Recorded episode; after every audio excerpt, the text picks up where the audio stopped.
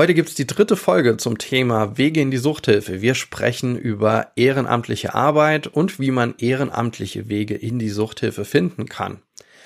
Aber es ist auch kurz vor Weihnachten und äh, wenn ihr noch nach einer Möglichkeit sucht, irgendwie was Gutes zu tun oder auch Spenden zu hinterlassen oder jemanden auch vielleicht eine Spende zu schenken, dann schaut doch mal runter in die Show Notes auf unseren Better Place Link, denn da könnt ihr für unseren Podcast auch eine kleine Spende hinterlassen.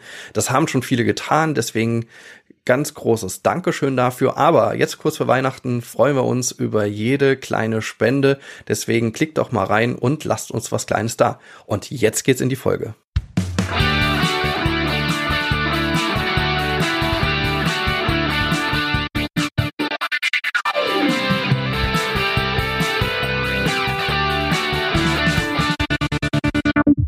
Herzlich willkommen bei Freiheit ohne Druck. Schön, dass ihr wieder eingeschaltet habt. Wir sind wieder am Start hier kurz vor Weihnachten. Mein Name ist Marc Hasselbach und wie immer dabei oder wie meistens dabei. Dirk Ratz. Hallo Marc. Hi. Ja, ähm, wir haben noch äh, in einigen Folgen, äh, vor einigen Folgen erzählt, äh, wir wollen so ein bisschen die Wege in die Suchthilfe skizzieren. Wir haben uns jetzt in verschiedenen ja, Professionen auch so ein bisschen ausgelassen, soziale Arbeit und äh, Medizin, haben so geguckt, wie kann man in der Suchthilfe Fuß fassen. Und ja, übrig geblieben ist noch die Ehrenamtsarbeit, äh, wo wir so auf der Liste haben. Und dem Thema, ja, wollen wir uns heute einfach mal widmen. Ja, also wir haben ja schon zwei Folgen dazu gemacht. Das eine waren ja, wir haben es von den, ja, in Anführungszeichen einfacheren Berufen oder Berufe, die ähm, erstmal ganz grundsätzlich in der Gesellschaft hat vorkommen, ähm, von ähm, Hilfsdiensten, ähm, Facility Management, sprich Hausmeister, Hilfsdiensten, Fahrdiensten etc., über dann die speziellen Professionen ähm, die mit der Suchthilfe be beschäftigt sind, ähm, vorgetastet bis hin zu akademischen Berufen. Ja, und jetzt sind wir da gelandet, dass wir sagen, ja, wir haben einen wichtigen Teil vergessen. Oder haben wir damals schon gemerkt, haben wir gesagt, okay, da müssen wir, den müssen wir noch extra reinholen, nämlich die gesamte ehrenamtliche Arbeit, die in dem Zusammenhang zu leisten ist. Und naja, ähm, wo, wo, wo beginnt die? Vielleicht, Marc, kannst du so ein bisschen mal erzählen. Du bist ja dann selber ähm, ehrenamtlich eingestiegen. Und was war denn für dich so nach deinem ganzen Genesungsprozess so der Punkt, dass du gesagt hast, okay, ehrenamtliche Arbeit, das ist was für mich? Also das wusste ich eben noch gar nicht. Ähm, und zwar, ich kam durch, eigentlich durch eine, eine Bekannte, kam ich zu dieser ganzen Thematik Ehrenamt. Ähm, und bei mir ging das, also ich, man muss es vielleicht so ein bisschen strukturell sehen. Nach der, nach der Therapie oder und so weiter war ich, bin ich dann hier nach Ravensburg gekommen und hatte da auch erstmal keinen Job. Und das heißt, ich hatte auch keine Tagesstruktur. Und das lernt man auf Therapie relativ äh, durchgängig, dass man ähm, eine Tagesstruktur braucht. Das heißt, wenn es einem, wenn man es bloß rumhängt und Playstation zockt, äh, wird es einem schnell langweilig, konsumiert und so weiter. Und daher Tagesstruktur. Und da war so die Idee, okay, was mache ich? Und ein Ding war am Anfang, ich war sieben Tage die Woche abends in Selbsthilfegruppen. Das war für mich ganz wichtig, dass ich nicht alleine daheim hänge. Also ich kannte hier, also man muss sich das vorstellen, ich bin hier nach Ravensburg gezogen, ich hatte keine Freunde, ich kannte niemanden, ich war allein hier im Wesentlichen. Ich war ja zwar in einer WG, aber naja, die waren jetzt auch nicht so wirklich auf meiner Wellenlänge, schon okay, aber ich habe mir halt dann Struktur schaffen müssen. Und ein Ding, was mir jemand vorgeschlagen hat, das war eine Ergotherapeutin, die hat gesagt, engagier dich doch ehrenamtlich. Und dann habe ich gedacht, okay. Ähm, sie hat gesagt, hey, du kriegst zurzeit Arbeitslosengeld. Ähm, das heißt, du musst jetzt gerade nicht irgendwie dich bewerben oder sonst irgendwas. Nutz doch die Zeit und, und engagier dich ähm, irgendwie ehrenamtlich. Mhm. Und dann habe ich gedacht, okay, das war für mich echt, also ich, ich muss zugeben, es war für mich komplett neu. Ich habe vorher nie dran gedacht, dass ich irgendwas tun soll und, und krieg keine Kohle dafür. Und ja, irgendwie, äh, ich ist schon echt lange her, es ist schon 20 Jahre her, aber ich weiß noch so, ich kam dann zum Ravensburger Landratsamt ähm, und zwar haben die für einfach für Bürgerinnen und Bürger, die sich ehrenamtlich engagieren wollen, haben die so eine Art Fortbildung ähm, gestaltet. Mhm. Und zwar nannte sich das Mentor für bürgerschaftliches Engagement. Da ging das, es war eine Fortbildung, ähm, die war immer abends in der Hochschule von einer Professorin, die sich sehr stark für dieses Ganze ähm, eingesetzt hat. Und eine qualitativ, also das sehe ich rückblickend, äh, wirklich eine tolle Fortbildung gemacht hat. Das ging, glaube ich, drei Monate, immer abends und es ging schlussendlich um diese ganze Warum Ehrenamt. Also warum dieser, man nennt es ja in der Fachsprache tertiäre Sektor, wieso ist der wichtig? Und jetzt nicht nur um Geld zu sparen, sondern es ist wirklich, es ist wichtig, dass sich Menschen engagieren, Demokratie und so weiter. Also so, wir haben so diesen ganzen, ich sage jetzt mal theoretischen Vorbau da von äh, von denen bekommen und dann auch so, es gab so ein so ein so ein Wegweiser nannte sich das, glaube ich, vom Landratsamt. Also wo man sich engagieren kann, ähm, wo man sich hinwenden kann. Also ich fand das so, so wie so eine Liste. Das war total cool. Ähm, und ich habe da nichts gefunden. Ich habe gemerkt, okay, das, ich kann mich da irgendwie nicht, ich fühle mich da nicht zu Hause.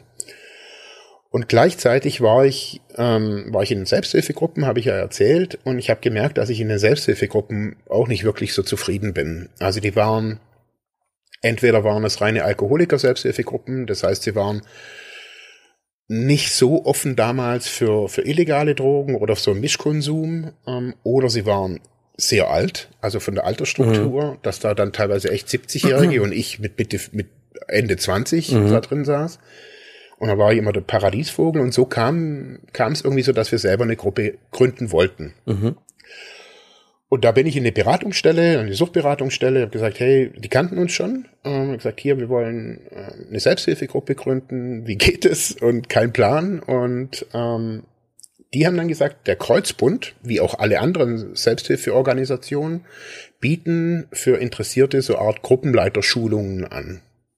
Das nannte sich dann offiziell Suchthelfer, Suchthelferschulung, war, nannte sich die, glaube ich. Und die ging zwei Jahre, glaube ich, oder sowas. Oder ein Jahr. Also es war richtig viel. Ähm, und da wusste ich auch erstmal nicht, ja, will ich das, will ich das nicht. Aber ähm, so kam ich schlussendlich in, auch in den sozialen Bereich mhm, schlussendlich. Mhm, also mich hat es, irgendwann hat es mich interessiert und man, ich, ich kannte ja, wie gesagt, ich hatte hier keine große Freundestruktur, ich kannte hier noch nicht viele Leute.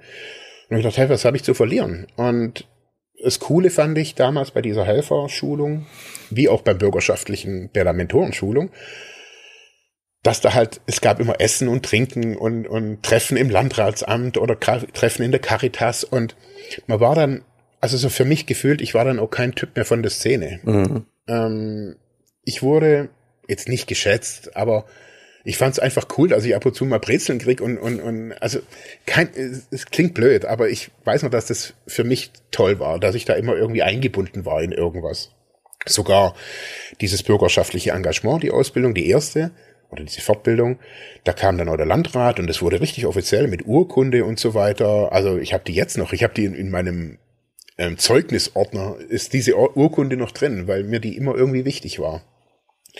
Und bei der Suchthelferschulung, da ging es dann wirklich auch, auch inhaltlich um die Suchthilfe. Mhm. Also ähm, so der erste Teil war erstmal Sucht an sich, obwohl sich da natürlich, weil ja alle Suchtkranke waren, natürlich auch ein bisschen auskannten, aber da waren dann viele Inputs von Sozialarbeiterinnen und Sozialarbeitern von der Caritas hauptsächlich jetzt hier, aber auch die so langjährige Kreuzbundleute, die halt so aus Erfahrungen so erzählt haben, wie Gruppe, also was Gruppe bedeutet, was es, wie schwierig es ist, auch eine Gruppe langfristig zu, zu halten, was die Probleme sind und ich fand es cool. Also ich fand es cool, weil ähm, ich war jetzt da nirgendwo super fest beruflich eingebunden. Ähm, es war ach, wie so eine Weiterführung von, von der Therapie, wo ich mich auch so ein bisschen ausprobieren konnte und, und, und orientieren konnte und so war das da auch. Was ich cool fand, war, dass ich durch diese Suchthelferschulung, der Abschluss war im Bregenzer Wald. Und mhm. ähm, in diesen Ort, wo wir hingehen, äh, wo wir hingegangen sind, geht meine Familie, gehen wir jedes Jahr in, zum Kurzurlaub, seltsamerweise. Also das ist so ein kleiner Ort in, in Bregenzer Wald, da gibt's eigentlich nichts außer Bauernhäuser. Aber irgendwie hat's uns familiär auch wieder dahin verschlagen. Und immer wieder, wenn wir in dem Bauernhaus sind, sehen wir dieses Haus, wo wir da, wo ich damals, also das schwelge ich in meine Erinnerungen. Ähm, Weil, also, man muss sich das nicht so stringent vorstellen wie eine richtige Fortbildung beim Kreuzbund. Das war schon ein bisschen familiär. Also wir saßen dann da, es gab ähm, so ähm, Gitarrengruppenabend und lauter so Zeugs, aber halt auch Fortbildung. Es war Gemeinschaft, es war, also ich habe da wirklich mein Bild von Selbsthilfe neu, neu gestalten können. Okay. Und ja, schlussendlich hat man da so, ich sage jetzt mal so ein bisschen ähm, Kommunikationskompetenzen gelernt. Also wie mache ich, wie leite ich eine Gruppe, wie spreche ich Kommunikation an sich. Und da habe ich auch so ein bisschen weiß ich so, da, das war für mich so der Anfang von dieses ganze, wie sprechen Menschen, wie kommunizieren Menschen. Das habe ich ja dann später, das hat sich durchgezogen bis zum Master, wo ich ja während dem Master auch nochmal so eine Kommunikation und Verhaltensausbildung gemacht habe.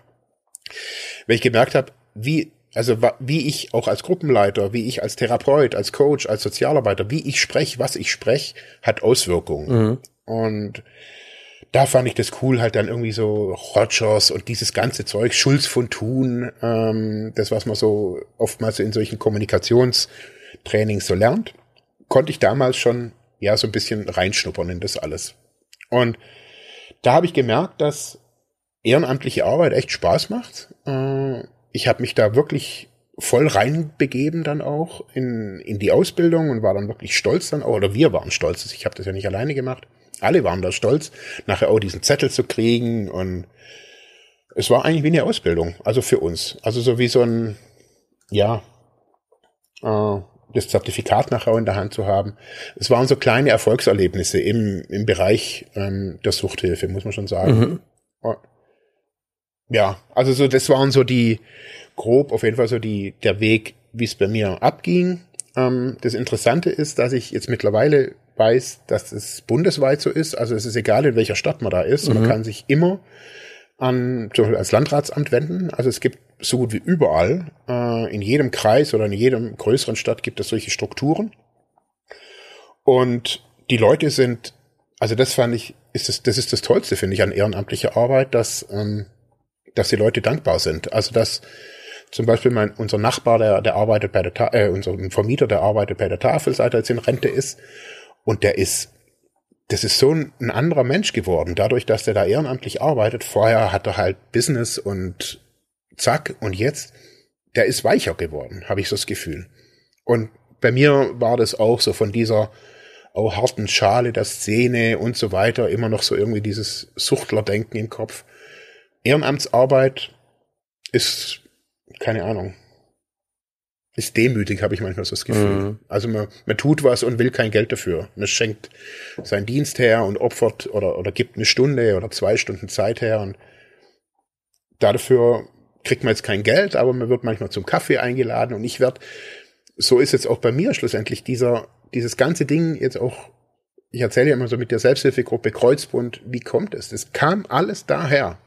Und nicht, weil ich jetzt wieder irgendwie angetanzt bin, sondern weil ich damals einfach ein Teil von denen war. Und ähm, das ist was, ja, schlussendlich auch, was ich auf Therapie immer wieder gehört habe, werdet ein Teil von was. Mhm. Weil als Suchtkranker ist man bloß in seinem Ego-Film, man ist eben nicht Teil von was, sondern man ist einfach nur mit sich selber beschäftigt. Und daher denke ich so, dass besonders für suchtkranke Menschen ähm, Ehrenamtsarbeit was ganz Tolles sein kann. Und es geht jetzt nicht darum, sich ausbeuten zu lassen, was auch oftmals so zur Sprache kommt, sondern es geht darum, was, was Tolles zu tun und auszusehen, dass das was, also wenn man ist vielleicht auch ein bisschen politisch aktiv, aktiv ist, also Ehrenamtsarbeit ist die, die, die, die grundlegendste Arbeit von Demokratiearbeit, mhm. ähm, weil das von den Menschen für die Menschen ist, ohne irgendein, irgendein staatliches Ding, sondern es ist Graswurzel, sage ich mhm. mal, von, von unten. Und also mir tut, egal was ich tue, ehrenamtlich. Ähm, ich habe jetzt gerade wieder so ein bisschen aufgehört, wo es bei mir geschäftlich so hoch ging. Und ich merke das, meine Frau sagt es auch. Also meine Frau arbeitet auch oder hat auch aufgehört, ehrenamtlich zu arbeiten. Und sie hat gesagt, uns beiden tut's nicht gut, mhm. nur für Geld zu arbeiten. Das ist total interessant. Also sie sagt auch, sie vermisst irgendwie so ihr, ihr Ding. Und wir haben dann beide so jetzt auch festgestellt, jetzt gerade so kurz vor Weihnachten, hey, vielleicht gehen wir das nächstes Jahr wieder an, aber halt nicht in so einem Volumen. Also mhm. sie hat echt brutal viel dann auch gearbeitet und auch permanent abends oder nachts und gerade mit zwei Kindern ist es dann irgendwie auch anstrengend. Aber unterm Strich muss ich sagen, ist Ehrenamtsarbeit ist klingt jetzt ein bisschen sentimental, aber es ist echt so Seelenarbeit. Also es ist gut für sich selber, mhm. sich anderen anderen zu dienen.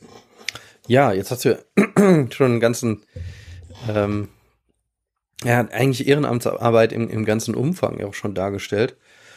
Ich kann das so ein bisschen bestätigen. Ähm, also, äh, was du sagst, also, dass da es in Städten, Kreisen etc. Äh, auch ja, in der Regel sowas gibt wie so eine Ehrenamtsbörse. Also, dass man vor Ort immer mal wieder was findet, äh, um sich äh, ehrenamtlich dann auch zu engagieren.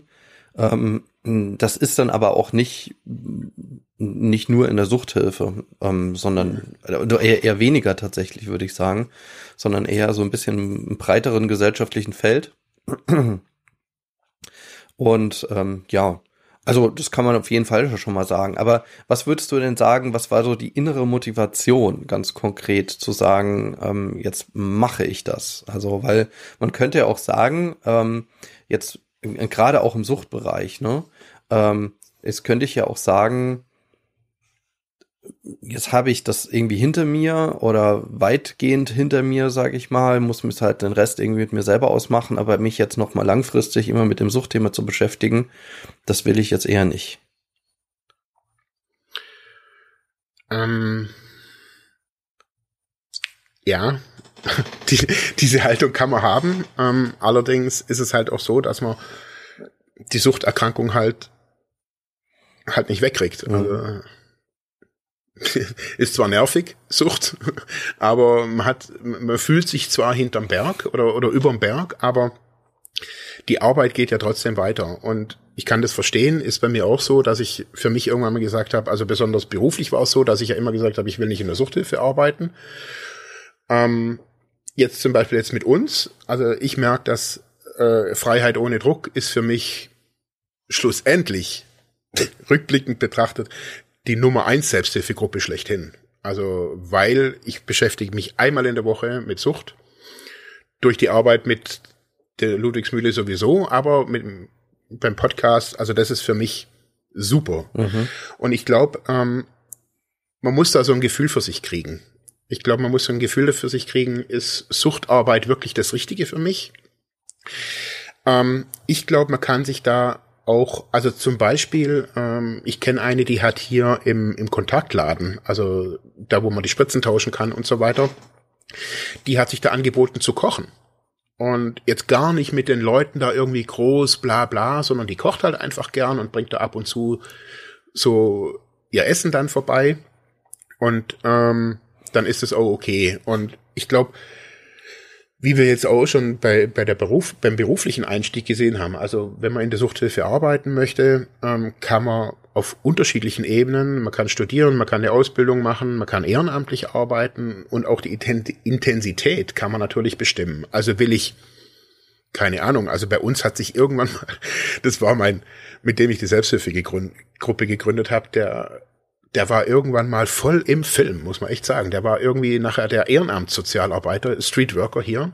Und es gab dann nachher auch echt Clinch mit den Streetworkern, weil der, der hatte halt Zeit und war halt so präsent auf der Szene und hat halt alle bekehrt.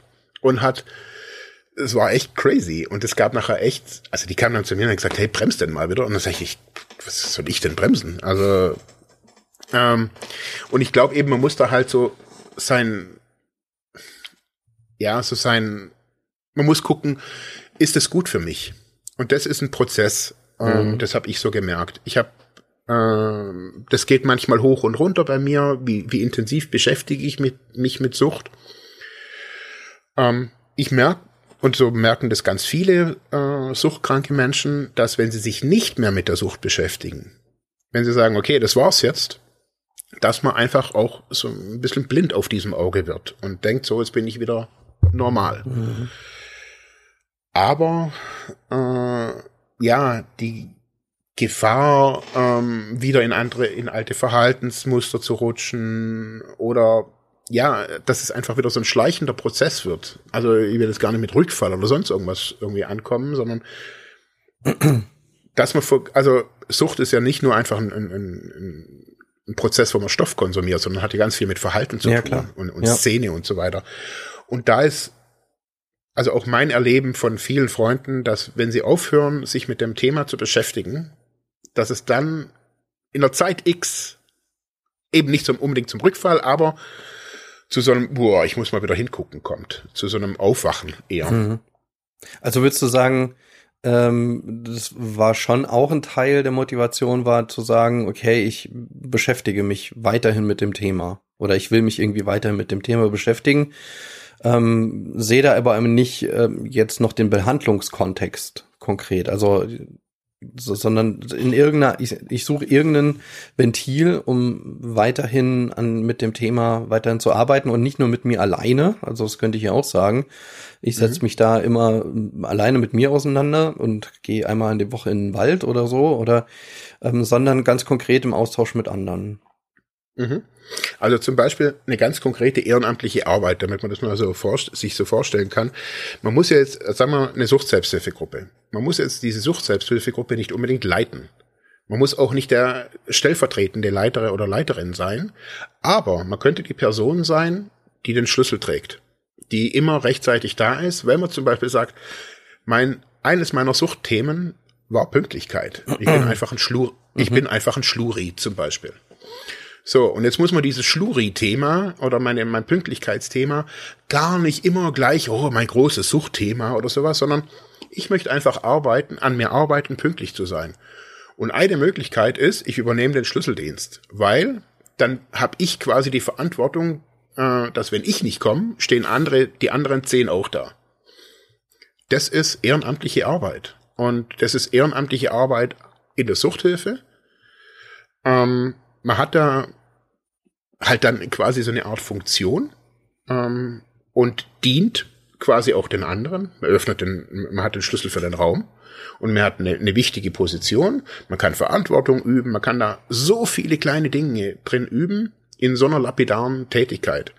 Skurrilerweise, in acht Jahren Selbsthilfegruppe hat sich bei mir kein einziger Mensch gefunden, der diesen blöden Schlüssel haben wollte. das ist echt verrückt. Also das Schlüsselthema ist ein Thema. Mhm. Ähm, aber eben so, das ist, ich glaube, auch so dieses Thema, ich arbeite weiter an meinem Suchtthema, ohne dass es jetzt so, so, so ein Konsumthema ist oder so, oh, ich mhm. muss dem, dem Stoff widerstehen oder ich rieche überall Gras oder rieche überall Alkohol oder so, sondern es sind ja die, die begleitenden Themen oftmals. Also zum Beispiel auch, viele sind einsam, ist auch so ein Thema in, in, in der Selbsthilfe oftmals so, oder sind allein oder alleinstehend. Und da kann Ehrenamtsarbeit einfach sein, ich begebe mich in Gesellschaft. Mhm. Jetzt hier bei der, bei der Caritas hier gibt es jetzt so ein Ehrenamtscafé. Das wird von ehrenamtlichen Kräften betrieben. Ähm, ist für Leute, die da halt einfach kommen, ist es kein reguläres Café wie, wie jedes andere, sondern da kann man halt, wenn man so ein bisschen so in dieser Community drin ist, hinkommen, immer donnerstags vormittags und kann da so ein bisschen Kaffee trinken, reden und so weiter. Und das ist auch, also ist auch Suchthilfe schlussendlich, weil es ja klar, auf jeden Fall. Suchthilfe. Aber jetzt ähm, kenne ich das aber auch ähm, in verschiedenen sozialen Kontexten, dass ähm, wenn ich mal Klientin war, dass ich den also, dass ich so, so, ein, so auch so eine Helferrolle entwickle oder sage, das, was mir als Hilfe widerfahren ist, das möchte ich irgendwie so ein bisschen zurückgeben. Ich habe das in der Jugendhilfe sogar erlebt, sogar mit Jugendlichen, die ähm, äh, länger schon in der dort im, im Jugendzentrum oder sonst irgendwie aufgefangen wurden, da enge Beziehungen auch mit den äh, StadtjugendpflegerInnen irgendwie auch äh, aufgebaut hatten und die dann biografisch später gesagt haben, ich will selber sowas machen. Also ich will selber irgendwie in die in die soziale Arbeit oder so so ein so Stadtjugendpflegerinnen finde ich cool. Gut, da gibt's natürlich das noch mal als Rollenvorbilder, klar, also es kommt dazu, aber ein Aspekt war ja auch ähm, dass man so ein bisschen Hilfe zurückgeben kann. Also das haben die auch so gesagt. Ähm, und ich kann mir vorstellen, dass das in der Suchthilfe ähnlich ist. Also, dass man auch sagt, okay, und ich will anderen ebenfalls irgendwie helfen, so wie es mir geholfen wurde. War das auch mhm. irgendwie so ein Punkt? Ja, das war sogar ein Punkt, den ich, den ich sogar echt super schwierig fand. Also weil das ein, ein, ein Punkt war, der schon bei uns auf, während der Therapie aufkam und ganz viele, fast alle, irgendwann gesagt haben, sie werden später Therapeuten, arbeiten hier in der Einrichtung und bla bla bla bla bla. und eben immer, wir wollen was zurückgeben. Mhm. Und ich habe mich da immer schon, schon, weiß ich noch, ich habe mich immer gefragt, was soll ich denn zurückgeben? Also, ich sage jetzt mal, ich, ich habe ich bin krank.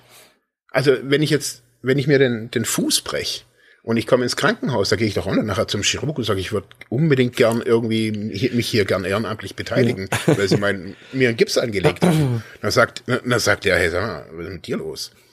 Also ich finde es schwierig. Ich finde es mhm. total schwierig, ähm, weil ähm, ganz oft ähm, Emotion damit spielt. Ähm, und zwar die Emotion der, des Glücks, also dass man noch lebt und, und, und, und jetzt ein, besser, ein gesünder, gesünderes Leben führt. Ich glaube, so diesen, dieses Zurückgeben wollen ähm, ist legitim. Ähm, allerdings, so haben wir das während der, also muss ich vielleicht kurz ausholen. Ähm, wir haben am Ende unseres unserer Therapie haben wir ein Theaterstück gespielt mhm. und unser Regisseur, es war ein professioneller Regisseur, der hat gesagt, also weil wir dann zum Schluss so dieses Verbeugen, wenn man fertig ist, und er hat gesagt, probiert mal euch nicht zu verbeugen. Und dann alle was? Und das macht man doch im Theater und bla bla bla. Und dann sagt er, ja, sagt er, aber jetzt haltet mal das Klatschen von diesem ganzen Saal aus und guckt den Leuten in die Augen. Und das war so heftig, ähm, zu sagen, okay, ähm, ich, ich ich widerstehe diesen, oder nicht ich widerstehe, sondern ich, ne, ich nehme diese ganze Dankbarkeit jetzt quasi auf. Und da habe ich so gemerkt, so dass dieses ähm, zurückgeben wollen, dieses, man muss manchmal darstellen muss, das Gute, eben, dass man jetzt in die Ludwigsmühle gehen kann und da eine tolle Umgebung vorfindet und man danach gesund rausgehen kann. Ich glaube, man muss nicht immer sagen, ich möchte mich jetzt hier noch engagieren, sondern ein Danke ist manchmal auch oft, glaube ich, auch ausreichend. Dieses, man muss die, ich finde, man muss da total die Motivation überdenken. Also bei, wenn man sich da nach der Therapie engagieren möchte, weil ich habe so viele, ganz, ich habe echt viele schmerzhafte Erfahrungen. Nicht mhm. ich persönlich, aber gerade Freunde, die genau das gemacht haben. Nach der Therapie angefangen, sich in der Suchthilfe zu engagieren, viel zu früh, viel zu engagiert und gemerkt haben, hey, sie haben ihr eigenes Thema in diesem in diesen sechs Monaten Therapie eigentlich noch gar nicht fertig bearbeitet. Mhm. Und darum denke ich so, ähnlich wie, wie es auch zum Beispiel bei, bei Hochschulen ist, also man kann auch nicht direkt nach der Hochschule, direkt, äh, wenn man fertig studiert hat, oftmals direkt da arbeiten. Man muss erstmal ein bisschen raus in die Wirtschaft oder raus in irgendwo hin und dann Erfahrungen sammeln, dann kann man wieder kommen. Und so finde ich das bei, bei der Suchthilfe auch. Ich denke, jetzt nicht, dass es gut ist für jeden, ähm, sondern man muss es wirklich man muss gucken. Und ich habe das, ich habe das bis zu meinem, auch heute gucke ich das noch an. Stehe ich da, um zum Beispiel mein erstes Ding war, kann ich in der Suchthilfe ehrenamtlich arbeiten. Das zweite Ding war, während meines Studiums, ich habe dann soziale Arbeit mhm. studiert, habe ich ein Vorpraktikum gemacht, bevor ich studiert habe. Ein ganzes Jahr, um zu gucken, kann ich mit Jugendlichen arbeiten. Weil jeder wollte mit Jugendlichen arbeiten, aber Jugendliche sind echt heavy. Also da brauche ich da muss ich echt in der Schuhe stehen, um mit Jugendlichen arbeiten zu können. Und wenn ich halt eher frisch von der Therapie ste komme, stehe ich halt noch nicht, normalerweise nicht gerade irgendwie sicher in den Schuhen. Und das gucke ich mir, also auch un, also auch wo, wo das mit der Ludwigsmühle kam, habe ich auch überlegt, boah, Suchthilfe, ähm, will ich das? Also mhm. so cool das alles ist, aber Suchthilfe. Mhm. Und so mache ich das jetzt schon all die Jahre, dass ich mir überlege, hey, ist es gut für mich? Stehe ich da und hole mir dann auch Meinungen von, von Menschen ein, denen ich vertraue. Und ich finde gerade so eine Meinung, eben, sollte ich nach einer Therapie in der Suchthilfe arbeiten, ich finde, man kann da auch den Suchtberater fragen. Oder gerade wenn man noch auf Therapie ist, in der Adaption oder die Leute haben ja eine Erfahrung und, und haben auch so eine Einschätzung von der, von der Person. Also gerade wenn ich jetzt in Adaption oder in der Nachsorge wäre und da den, ähm, die Fachkraft fragt, hey, ich würde mich da gerne ähm, in der Suchthilfe engagieren. Seht ihr mich da? Ähm, ich glaube, das ist ein wertvolles Feedback, mhm. also wo, wo man da kriegt, weil die Menschen kennen einen schon eine Zeit, ähm, die kennen die Suchthilfe so ein bisschen und so kann man sich, glaube ich, so ein bisschen vortasten. Genau und natürlich jetzt nicht, würde ich jetzt nicht sagen, da, da, da so ein endgültiges Bild daraus zu entwickeln, sondern einfach so ein bisschen Feedback zu kriegen und genau so eine Rückmeldung dazu. Ja, das finde ich halt absolut legitim. Aber das gilt ja nicht nur für ehrenamtliche Arbeit, sondern das gilt ja generell für sowas wie, ich baue mir eine neue Biografie auf. Also was ja auch ähm, ja nicht nicht äh, unüblich ist, also dass man ähm, nach oder auch während äh, der Reha ähm, neue berufliche Optionen entwickeln muss oder will. Und dann ist so eine Tendenz ja auch, dass ich möglicherweise auch in den sozialen Bereich gehen möchte. Ähm, und dann kann ich mir natürlich auch so ein bisschen Feedback nehmen, ne? Feedback geben lassen. Ist übrigens ja, ja auch dann nochmal, je nachdem, vielleicht sogar ein kleines bisschen die Möglichkeiten verstellt, je nachdem, wie das Strafregister aussieht. Ähm, ja. Weil dann möglicherweise halt so Kinder- und Jugendhilfe auch rausfällt, ne? Also weil bestimmte Paragraphen einen dann ausschließen, äh, dass man dort arbeiten darf. Aber ähm, äh, nichtsdestotrotz, also es macht ja schon Sinn, ähm, zu überlegen, will ich mich so sozial engagieren und will ich mich in der Suchthilfe so weiterhin engagieren? Dann muss, also das muss man auch deutlich sagen, das braucht man auch.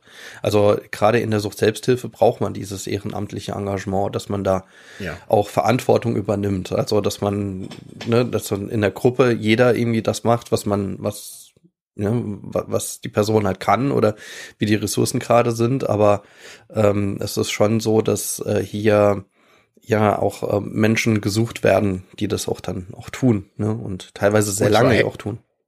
Und zwar händeringend. Also das mhm. muss man einfach hier auch nochmal an, an, an dieser Stelle sagen. Also die, die Sucht-Selbsthilfe hat bundesweit echt ein Problem. Also ein, ein, nicht nur ein Nachwuchsproblem, dass keine Teilnehmenden mehr kommen, sondern auch die Leitungen sind echt in die Jahre gekommen, sag ja. ich mal. Und es ist ein Problem. Und, und du musst gerade im Drogenbereich, ne? Also äh, äh, die, die meisten Sucht-Selbsthilfen, das hast du eben angesprochen auch an, an der eigenen Erfahrung, ähm, funktionieren nur über Alkohol. Das heißt, als jemand, der andere Stoffe konsumiert, egal was, ähm, sieht man sich da so ein bisschen mh, hm, ja, wird man ein bisschen komisch angeguckt und überlegt, ob man da irgendwie richtig ist. Warum auch immer. Also, ähm, bevor ich gar keine äh, Selbsthilfegruppe besuche, dann lieber sowas oder lieber dahin gehen, ganz wichtig.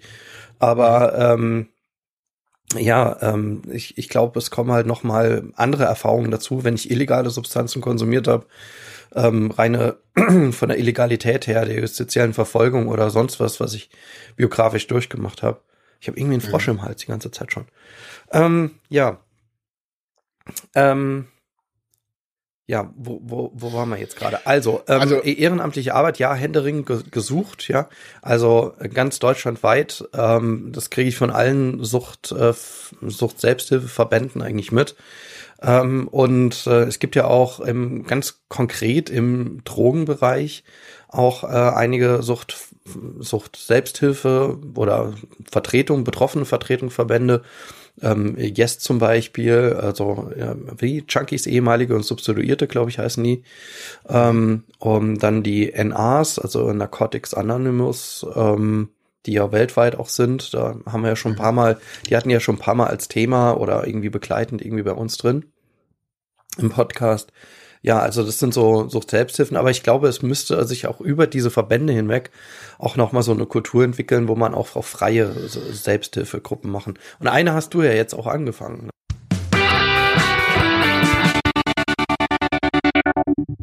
Hey Leute, eine kurze Info zwischendurch. Wir wollen, dass unser Podcast werbefrei bleibt und daher haben wir eine kleine Spendenseite eingerichtet bei Better Place. In den Show Notes ist der Link. Klickt doch da drauf und lasst uns eine kleine Spende da. Danke. Und jetzt geht's weiter.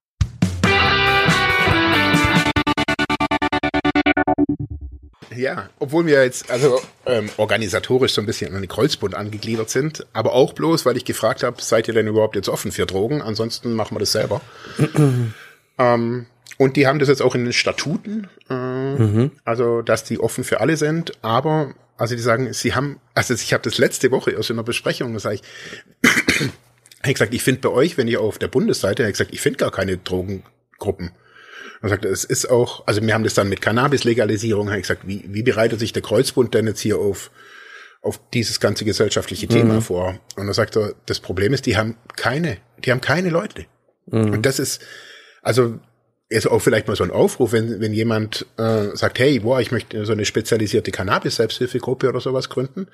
Also ich glaube, die Verbände sind da oder die, die Gruppen sind da echt offen. Also, dass man sagt, hey, sowas Spezialisiertes, weil Alkoholgruppen gibt's wirklich wie Sand am Meer. Mhm. Jetzt bei unserer Gruppe, wir sind wirklich auch noch so ein bisschen so, so ein bisschen so an der Definition, also ich sage es mal an der Findungsphase. Ähm, für wen sind wir da? Weil bisher sind wir für alle da. Ähm, auch für Eltern, für Interessierte oder keine Ahnung, der Nachbar, der halt gerade irgendwie ähm, was über Sucht mitkriegen will.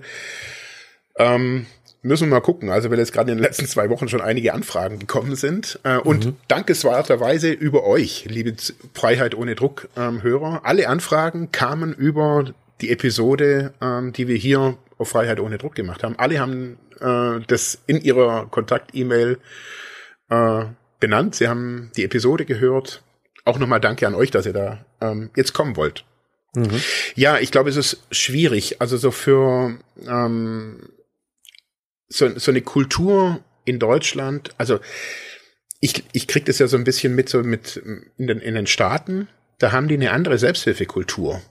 Ähm, jetzt nicht nur die Suchtselbsthilfe, sondern sich selber zu helfen. Ähm, die gehen schneller zum Psychotherapeuten, schneller zum Coach. Ja.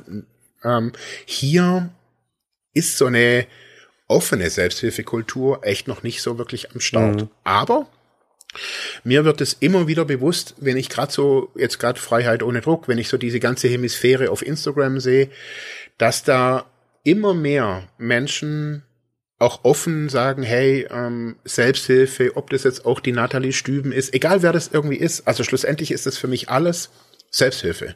Mhm. Ob da jetzt jemand ein Business draus macht oder nicht, aber es ist so Selbsthilfe. Und ich glaube, dass es da in den nächsten Jahren schon, glaube ich, attraktivere Angebote jetzt auch geben kann, wie sich jetzt in irgendeinem so Verein. Also ich glaube, das war für mich auch, also Kreuzbund und mhm. alles sind Vereine und ich habe so eine Aversion gegen Vereinsstrukturen. Ähm, wo ich gemerkt habe, boah, ich will das eigentlich gar nicht, ähm, aber ich musste ja auch keinen Posten übernehmen. Ähm, ja. Aber ich weiß, dass das viele abschreckt. Die sagen, boah, nee, ich will nicht in einen Verein. Das ist wieder schwierig auszutreten und bla bla bla bla bla. Ja, und, und auch noch Kirche, ne? Also, das kommt auch mal dazu. Das ist das nächste, genau, ja. Ähm, und das kriege ich jetzt auch beim Kreuzbund mit, dass es da Kreuzbund-nahe Gruppen sind, gibt, sogar mhm. viele, die gar nicht im Kreuzbund sind. Mhm. Die dann okay die genau das nicht wollen. Die sagen, ah, nee, also wir pfeifen auf die Förderung oder auf, dass sie da einmal im Jahr 150 Euro für Büromaterial kriegen. Ja, das ist auch nicht viel. Eben, also, ab, ähm, und daher, also gibt es immer mehr auch freie Gruppen, also auch bei uns. Also man kann ja, also das ist ja auch das Tolle, man kann ja ähm, eine Selbsthilfegruppe gründen heutzutage, also wenn man möchte über irgendwas und bekommt eben eigentlich relativ unbürokratisch auch eine Förderung dafür. Also Förderung, um jetzt zum Beispiel die Kosten für eine Webseite, die Kosten für bla bla bla, Flyer und so weiter. Ähm, das alles ist eben nicht von der Kirche, sondern von der Krankenkasse. Und da kann man zur lokalen Krankenkasse gehen und ähm, kann die fragen. Es gibt da bei jeder Krankenkasse gibt es also eine Abteilung für die Selbsthilfe. Und es geht also wirklich innerhalb von, ich würde mal sagen, acht Wochen hat man die Kohle auf einem Konto und kann dann, also das weiß ich noch bei uns früher, wir haben extra ein Konto angelegt ähm, und dann konnten wir sofort Flyer drucken und waren sofort präsent. Also es ist, ich finde, diese ganze Selbsthilfearbeit, sie macht einfach aus Spaß und sie bringt einfach noch zusätzliche Kompetenzen, die man auch nachher auch im Beruflichen auch brauchen kann. Also ja gerade wie dieses, also schnell ein Konto eröffnen, Verein gründen oder was weiß ich. Also das alles habe ich in dieser Arbeit gelernt. Also wie, wie schnell oder was ist geschickt, was nicht geschickt. Und da sind ja auch Leute da, die, die helfen einem. Also mhm. ich finde ehrenamtliche Arbeit, ganz ehrlich, ist was super, super tolles. Muss gerade, bricht es gerade aus mir raus. So. ja, ja, gut, aber, aber jetzt haben wir ja so ein paar Möglichkeiten auf, aufgezählt. Du hast ja viel erzählt darüber und sowas, was die Motivationslage ist, wo das auch ähm, einem selber auch helfen kann ähm, bei bei dem eigenen ja, Findungs-, Genesungsprozess etc. Also das vielleicht noch mal möchte ich ein bisschen herausstellen. Also wenn ich mich natürlich auch äh, nach im, in Form von einer Erkrankung, egal welche, also wenn es jetzt auch Suchterkrankung ist etc., wenn ich in so einem Umorientierungsprozess bin, dann ist halt alles, was rundherum ähm, in Anführungszeichen so Arbeit ist oder ich würde sagen Beschäftigung, was mir gut tut. Also wo ich sage, da würde ich gerne Ressourcen drauf verwenden oder das probiere ich mal aus. Und ich habe da einfach so ein ne, ich sag mal, so, das klingt jetzt ein bisschen technisch, aber so ein hedonistisches Gefühl. Also sprich, ähm, ich habe dabei einfach so eine, ich sag, das, das macht mir Spaß. So. Und ich mache das gerne, ja. Mhm. Und ich schade keinen mit damit, sondern yeah. äh, weder mir noch anderen, äh, sondern es, es, es bringt vielleicht sogar vielen anderen was. Und ich ziehe auch so mein, mein, mein Glücksgefühl daraus, dass ich auch anderen irgendwie was Gutes tun kann, was ja auch so im Zentrum von so ehrenamtlicher Arbeit dann äh, äh steht. Klammer auf, die FIFA ist ja irgendwie auch ehrenamtlich oder so. Ja, stimmt schon. Große ja, Sport, genau. Sportvereine. Das ist, da wird's dann wieder ein bisschen, oder gemeinnützig, irgendwie sowas, aber da wird's dann ein bisschen skurril, so Klammer zu. Aber ähm, ihr, ihr wisst ja, was ich meine. Also, ne, also wenn das eine, irgendwie was Gutes ist. Und das ist auch ähm, so nach meiner Erfahrung, was in beruflichen Umorientierungsprozessen sehr hilfreich ist. Ähm, also wenn ich da jetzt, so wurde ich gerade jetzt dran erinnert an an meine meine Dis, ähm, meine Dissertation, in der genau das auch bei, bei dass ich bei Biogra äh, in den Biografien, die ich untersucht hat, gefunden habe, dass überall so kreative Inseln geschaffen wurden, so, sowohl in der ehrenamtlichen Arbeit oder auch teilweise alleine zu Hause dann an einem Hobbyzimmer, aber auch viele in einer ehrenamtlichen, politischen oder sonst eine Arbeit sich vernetzt haben und sich damit auch weiterentwickelt haben und da auch neue berufliche Optionen am Ende auch geschaffen haben, ja, indem man einfach nicht, weil man jetzt die Mega-Qualifikation erreicht, sondern einfach, weil man sich weitergebildet hat und was du erzählt hast, so dass man sich selber darüber auch, ja, auch ein Stückchen weiterentwickelt und vielleicht sich auch ganz neue irgendwie auch, auch äh, Ideen öffnen oder dass das Leben, die Lebensgestaltung sich auch so ein bisschen ändert. Und das sind wichtige, äh, wichtige kreative Inseln, die einen einfach ähm, weiterführen oder weiterbringen ja. können. Man muss natürlich dann aufpassen, das ist die andere Seite, ähm, dass, dass man von Ehrenamt nicht verschluckt wird. Ja? Also ja. das habe ich leider auch im ähm, Zusammenhang mit so ähm, ehrenamtlichen Kräften ähm, immer wieder erlebt, dass die gesagt haben, ich bin ja total ausgelastet. Also äh, Klassiker, was du auch eben erzählt hast, ich Rentenalter ein, Einstieg, ja, und dann fange ich jetzt mal an mit ehrenamtlicher Arbeit und mache das dort, wo ich bisher noch nie gearbeitet habe. Also mhm. so ich komme aus einem technischen Ingenieursberuf oder sowas und und mache jetzt mal was Soziales, ja. ja. Äh, und äh, habe nicht gelernt, äh, dass man im Sozialen auch Distanz wahren muss oder wie es wie es heißt, ne, mit schwierigen Schicksalen umzugehen und zu ja. sagen, die sind auch sich selber verantwortlich, ne. Das ist, das ist je nachdem, wenn ich mit Erwachsenen zu tun habe und dann zu sagen, nee, ich kann mich auch distanzieren und lass mich hier nicht nachts um zwölf anrufen oder per WhatsApp nerven oder sonst genau. was. Das habe ich alles äh, zum Beispiel hier in dem Zusammenhang, äh, wo ich dann auch ehrenamtlich aktiv war,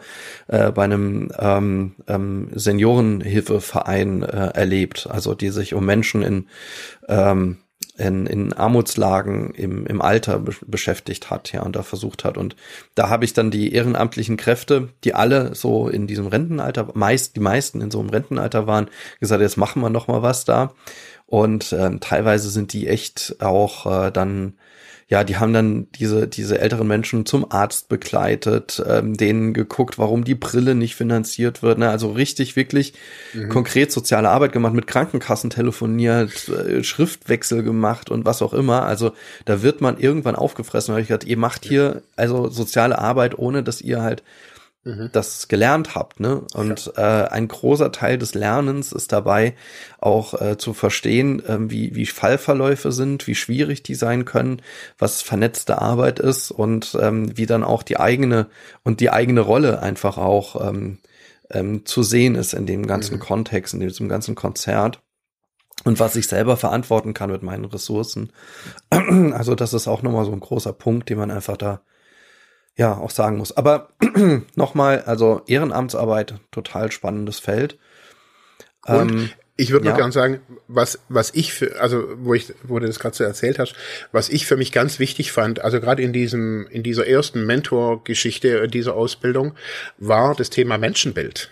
Und mhm. das habe ich eben gemerkt für bei Menschen, die jetzt, also was habe ich für ein Menschenbild? Also ähm, habe ich mir früher auch nie Gedanken gemacht. Ähm, aber ich habe da so ein bisschen also ich habe ich hab die Wahrnehmung, gerade das, was du gesagt hast, die Leute kommen aus technischen Berufen, arbeiten dann in der sozialen Arbeit und kommen dann auch mit diesen Lebenslagen der Menschen oftmals gar nicht zurecht. Also dass ja. die jetzt zum Beispiel irgendwie bei der Essensausgabe ähm, Sachen horten. Ähm, sagen, hey, es ist genug da. Ja, für dich ist dieses genug da eine logische Geschichte, aber bei denen ist es ein innerer Impuls, weil sie immer das Gefühl haben, zu kurz zu kommen und so weiter. Diese Unterscheidung also jetzt mal als Beispiel. Jetzt unser, unser Vermieter, der hat sich halt die ganze Zeit irgendwie auch aufgeregt. Ah, die, die, die drängeln so und jeder kommt und alle wollen und die können sich nicht sortieren. Das ist, weil er das natürlich auch nie, nie gelernt hat. Also sich in, in, in so einer sozialen Einrichtung, wer kommt da für Leute? Also er kommt da halt aus seinem Job, engagiert sich, will das Brot ausgeben und wird dann mit ganz anderen sozialen Konflikten konfrontiert. Eben, ja, ja. Und da habe ich so bei ihm auch, oder bei anderen auch schon, schon gemerkt, dass die da relativ schnell wieder abziehen, sagen, boah, hey, das ist too much für mich. Das, das, das, ich habe mir das ganz anders vorgestellt. Ich dachte, ich gebe da bloß die Brokkoli raus. Ähm, und dann ist es halt doch irgendwie ein bisschen mehr. Ja. Und daher finde ich, finde ich eben solche Unterstützungsprogramme bei ehrenamtlicher Arbeit. Mhm. Ähm, und die gibt's auch überall. Also manchmal auch online. Also das weiß ich jetzt gerade vom, vom Kreuzbund, die sind jetzt auch am überlegen, ob sie da so eine Hybride oder eine Online-Geschichte vielleicht auch draus machen wollen. Mhm. Also alles ist da möglich, um sich da so ein bisschen so in dieses Thema auch unterstützend äh, einzuarbeiten. Ja. Also das habe ich selber auch ähm, gemacht für ehrenamtliche Fachkräfte, auch in, während der Corona-Zeit äh, so ein Vortrag zu Ressourcenmanagement in der in der Ehrenamtsarbeit. Ich weiß jetzt nicht, ob es den Einzelnen so ein bisschen was gebracht hat, aber ähm, das weiß man nie so genau. Aber ich finde das halt un unglaublich wichtig, ähm, weil die meisten machen das ja on the top irgendwie dazu und selbst wenn ich sage, okay, man, ich bin im Rentenalter, das habe ich jetzt, wie gesagt, so häufig erlebt und ähm, quasi mein ganzer Beruf ist irgendwie mal weg und jetzt mache ich irgendwie was anderes, dann hat man trotzdem ja noch weitere Themen. Also es ist ja mhm. nicht nur so, dass man sich jetzt irgendwie ganz öffnen kann im Ehrenamt, das wäre natürlich schön, aber also wie ich es das immer erlebt habe, ähm, darf man auch den Lebens Abend auch mal genießen und darf ich irgendwie eine eigene Zeitstruktur geben. Und ähm, stattdessen habe ich dann auch häufiger gesehen, dass man sich wiederum diktieren lässt, quasi von anderen Terminkalendern und von anderen, mhm. wie ich so ähm, ähm, ja ähm, meinen Tag dann verbringe. Und das soll es ja nicht sein. Nee. Also ich denke, da muss man schon, schon ein Auge drauf haben, dass man da eine gute Balance findet. Ähm, ein, ein, ich, ich würde trotzdem noch mal so zur Suchthilfe gehen. Was sind Möglichkeiten, um irgendwie ähm, einzusteigen? Also du hast jetzt einerseits gesagt, ne, die Sucht Selbsthilfe ist ja so klassischerweise ein Bereich der, der, der Suchthilfe, die ehrenamtlich organisiert ist.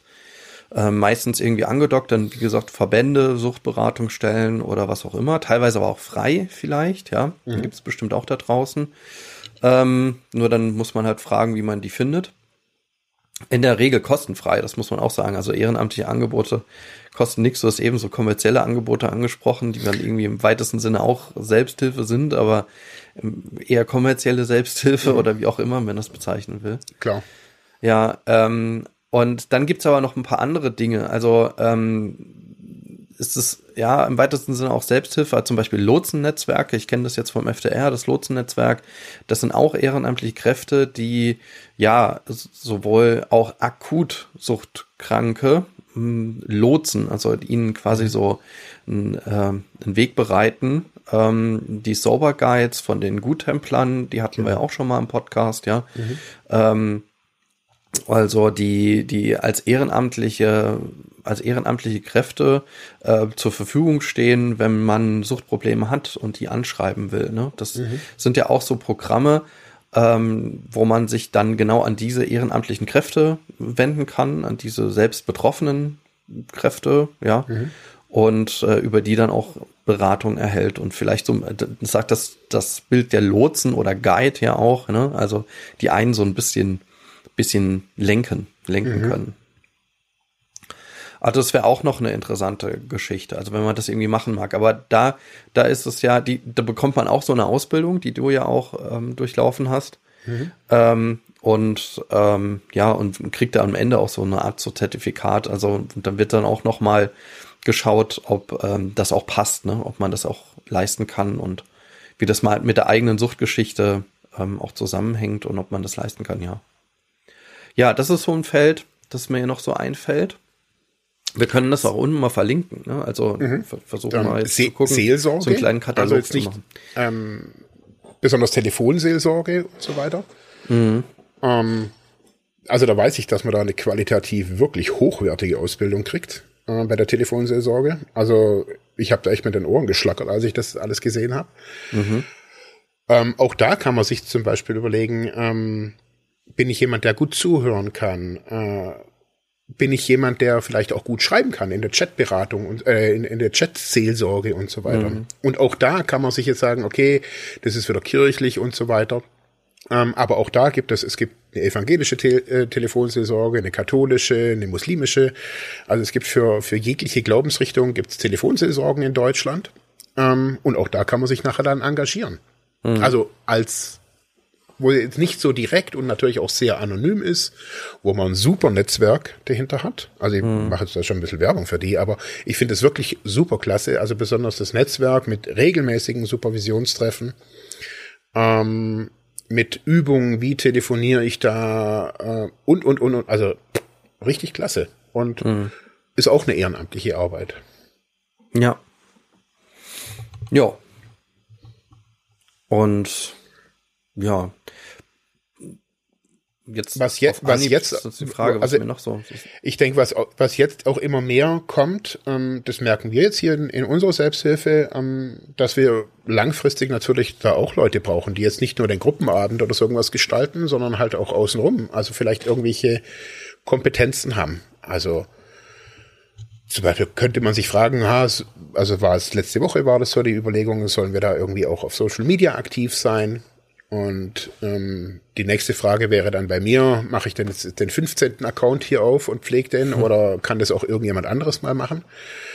Ähm, und da gibt's ja auch Kompetenzen oder Interessierte und so weiter. Sagen, hey, das ist ja eigentlich auch ehrenamtliche Arbeit. So ja, ist sogar wichtig. Also das ist super auch steigt, ne? Ja. Also alle, alle Sachen sind da irgendwie möglich, so glaube ich, wo man vom Kaffee, vom Realen, digital, also ich habe jetzt hier von einer gehört ähm, in Ravensburg, also nicht in Ravensburg, aber von einer, ähm, die zieht jetzt demnächst hierher und die ist Moderatorin in einem internationalen Suchtchat irgendwie. Mhm. Ich weiß gar nicht, was das sein. Also ich habe da davon nie gehört. Ähm, aber also ich treffe sie jetzt mal im neuen Jahr. Bin echt mal super gespannt. Also da, die ist zwar hier, aber moderiert halt irgendein Forum oder irgendein Chat halt irgendwo anders also ich glaube, man kann da seiner Fantasie, glaube ich, mal so ein bisschen freien Lauf lassen, äh, freien Lauf lassen und sagen, okay, was von dieser tollen Arbeit, die jetzt nicht bezahlt wird, aber die gut für mich ist und gut für meine Entwicklung, möchte ich da tun. Und mhm. ich habe es zum Beispiel auch mitgekriegt, dass viele sich ähm, gerade außerhalb der Suchthilfe dann engagieren, wenn sie in der Suchthilfe sind. Ähm, in, keine Ahnung, ganz, ganz einfachen Dingen und so weiter. Aber ähm, man kann dann natürlich auch sagen, hey, ich gehe da irgendwie voll aufs Ganze und, und gehe da, also selbst in, in ich glaube in Saarbrücken, in diesem, bei dem Überlebens, äh, mhm. bei der Überlebenshilfe, ähm, gibt es doch auch ehrenamtliche Kräfte, oder nicht? Ein Drogenhilfezentrum. Ja. Ähm, ja, ich glaube schon, aber mhm. das müsste ich jetzt nochmal schnell recherchieren. Ähm, ist ja egal. Kam mir bloß also grundsätzlich auch, auch ein, es ist ja ein gemeinnütziger Betrieb insgesamt, also dass man da sich ehrenamtlich engagieren kann, auf jeden Fall. Ähm, diejenigen, die allerdings im Druckraum zum Beispiel arbeiten, dort, ja. die sind meines, also meines Wissens, es war mal so, äh, studentische Hilfskräfte. Mhm. Ähm, aber wir kommen da auch in so einen Bereich, das ist, wollte ich jetzt auf jeden Fall noch ansprechen, ist, ich weiß nicht, ob wir beim letzten Mal auf Freiwilligenarbeit äh, angesprochen haben in den letzten Folgen. Nee. Stimmt. Ich glaube nicht, also weil das wäre auch noch mal so ein, so ein Bereich, also dass man über Freiwilligenarbeit natürlich in auch in, in den gemeinnützigen Bereich noch mal stärker reingucken kann. Das wäre meines Erachtens also nächste Form von, von Ehrenamtlichkeit oder irgendwie damit natürlich verbunden ist, aber es ist, äh, also Freiwilligenarbeit heißt entweder ein freiwilliges soziales Jahr machen oder Bundesfreiwilligendienst, äh, was man äh, in der Regel in ähm, gemeinnützigen äh, Einrichtungen auch äh, machen kann.